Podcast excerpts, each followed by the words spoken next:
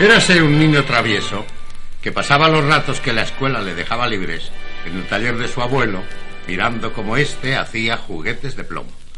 Un día, mientras el abuelo estaba distraído, cogió de un molde un pellizquito de plomo.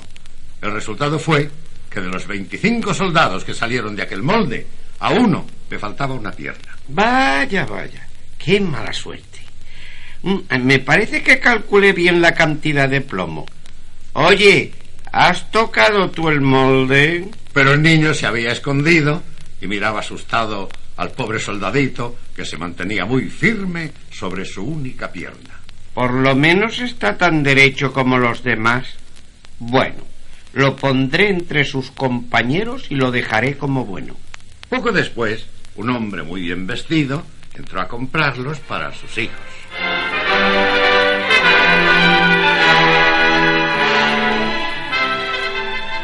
Al día siguiente, unos gritos de alegría despertaron a los soldaditos que dormían tranquilamente en su caja. ¡Qué bien! ¡Qué bien! ¡Qué ilusión! Soldaditos de plomo. Uno, dos, cuatro, seis, ocho, diez, once, doce, catorce, dieciocho, veintitrés, veinticuatro, veinti... ¡Uy, pobre! A este le falta una pierna. Me parece muy valiente. Lo colocó junto con los demás sobre una mesa en la que había muchos otros juguetes, precisamente frente al más bonito, un hermoso castillo de cartón, por cuyas ventanas podían verse los salones. Delante, rodeado de árboles, se veía un estanque formado por un espejo en el que nadaban unos elegantes cisnes de cera. Pero lo más encantador era la señorita que estaba a la entrada del castillo. Llevaba un vestido de muselina blanca, una cinta de seda azul sujeta al hombro y sobre el pecho una rosa de lentejuelas, tan grande como su cabeza. Tenía una pierna en alto porque era bailarina, pero el soldadito pensó que la damisela solo tenía una pierna como él. Ah, ya era hora de ver caras nuevas. Además, son unos soldados elegantísimos. Oh, esta es la mujer que me convendría. Pero vive en un castillo y yo solo tengo una caja que he de compartir con otros 24. No es lugar adecuado para ella. Por la noche, cuando reinaba el silencio más absoluto, los juguetes empezaron a divertirse por su cuenta, jugando a visiteos, a peleas, los polichinelas daban saltos mortales, el pizarrín se divertía con la pizarra, y con el barullo se despertó el canario y empezó a recitar poesías.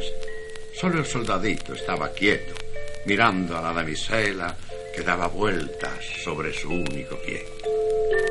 De repente, la caja que estaba junto al soldadito se abrió y un muñeco de resorte, feo y negro, salió dando saltos y empezó a reírse, balanceándose sobre su muelle. Mira qué facha tienes. Eres el juguete más ridículo que he visto en mi vida. El soldado de plomo fingió no oírle. Pareces tonto. Tonto, tonto, tonto. Está bien. Verás mañana.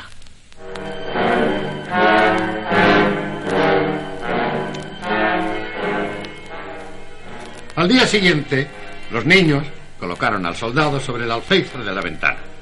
Repentinamente, empujada por el muñeco o por el aire, ésta se cerró y el soldadito cayó a la calle, quedando clavado boca abajo con la bayoneta hundida entre los adoquines. ¡Oh, Dios mío! ¡Qué caída! Uh, me siento magullado. Y es incomodísimo estar cabeza abajo. Oh, empieza a llover y voy a mojarme. Eh, pero, pero creo que sería poco digno gritar yendo sin uniforme. ¡Tú, mira! ¡Un soldado de plomo! Le falta una pierna y está medio despintado. Vamos a meterlo en una barca. Hicieron una barca de papel y dejaron al soldadito en ella a merced de la corriente que se había formado en el arroyo. ¡Qué horror! ¡Qué olas! ¿Y qué corriente tan impetuosa? Esta barca no para de subir y bajar dando topetazos. Seguía manteniéndose firme con el arma al hombro.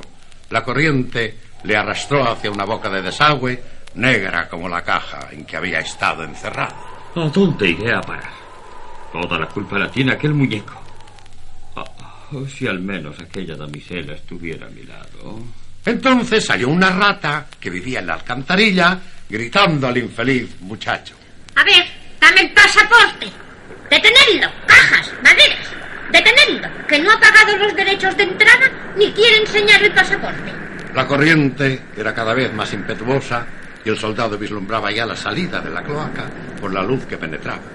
Al salir, fue arrastrado hacia una cascada peligrosísima. La barca se mojaba y se deshacía. El soldadito se fue hundiendo, hundiendo, hasta que el agua se cerró sobre su cabeza y quedó echado en el fondo del río. Un pez grande se lo tragó y se alejó con él. Corrieron mucho hasta que el pez se quedó quieto. De repente se produjo un relámpago. Apareció la luz del día y una voz exclamó ¡Oh! El soldado de plomo. Niños, niños, fijaros dónde ha aparecido vuestro soldadito. Dentro del pescado que estaba limpiando. Tomad. Oh, santo Dios, qué cosas pasan en este mundo.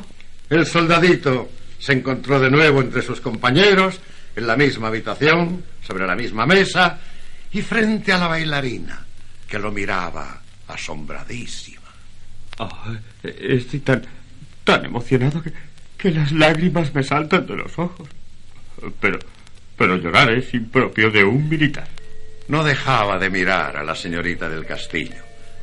Pero de pronto el niño más pequeñito lo cogió y sin la menor explicación lo tiró al fuego.